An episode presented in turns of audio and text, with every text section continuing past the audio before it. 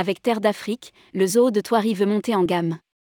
Un plan d'investissement de plus de 30 millions d'euros à horizon 2028.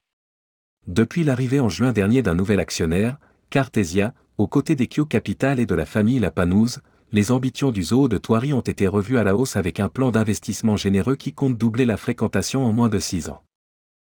Rédigé par Bruno Courtin le jeudi 6 octobre 2022.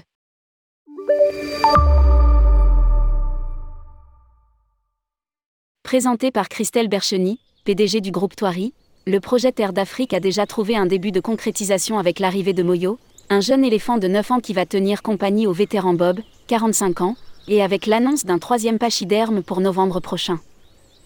Ensemble, ils vont profiter d'un nouvel aménagement pour 3 millions d'euros d'investissement sur 3 hectares avec un bassin de 3000 m2 et une maison des éléphants de 1400 m2. En liaison avec cet enclos, 4 lodges, de 2 à 6 personnes, dotés de terrasses privatives face aux éléphants, seront proposés à la réservation dès le mois de décembre pour des premiers séjours en août 2023. Construits comme des hébergements insolites et atypiques, ils vont venir compléter les tanières, inaugurées depuis deux saisons près du parc des bisons et des coyotes. De nouveaux hébergements à proximité des lions. Cette première mise en route du projet Terre d'Afrique n'est que le début d'un plan plus complet, à horizon 2028, qui touchera à la circulation dans le parc avec le projet de limiter l'usage polluant des voitures individuelles, l'aménagement des espaces actuels pour les 1500 animaux déjà en semi-liberté avec l'idée de multiplier les offres de logement, de proximité pour vivre l'expérience au plus près des lions, notamment. L'illusion d'un parc africain doit être encore plus grande pour Christelle Bercheny qui compte accorder encore plus d'espace aux différentes espèces qui cohabitent à Thoiry mais l'objectif premier de ce vaste plan est bien de transformer le zoo Safari de Thoiry en destination résidentielle, pour pallier le fait que le parc est très isolé au centre des Yvelines, sans transport en commun pratique, comme pour Disneyland ou Astérix.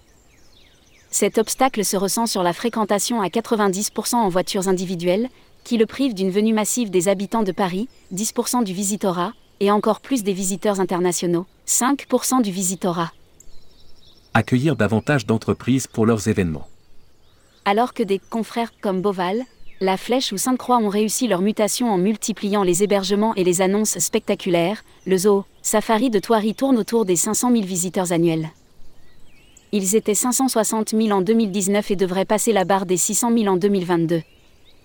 Le chiffre d'affaires de 2021 a atteint 15 millions d'euros pour Thoiry seul et 10 millions d'euros de plus pour les autres sites de Santo Inacio au Portugal et du Safari de Pogre en Ardèche, en deçà des prévisions pour la saison. La stratégie mise sur une montée en gamme plus que sur un accroissement spectaculaire du nombre des visiteurs.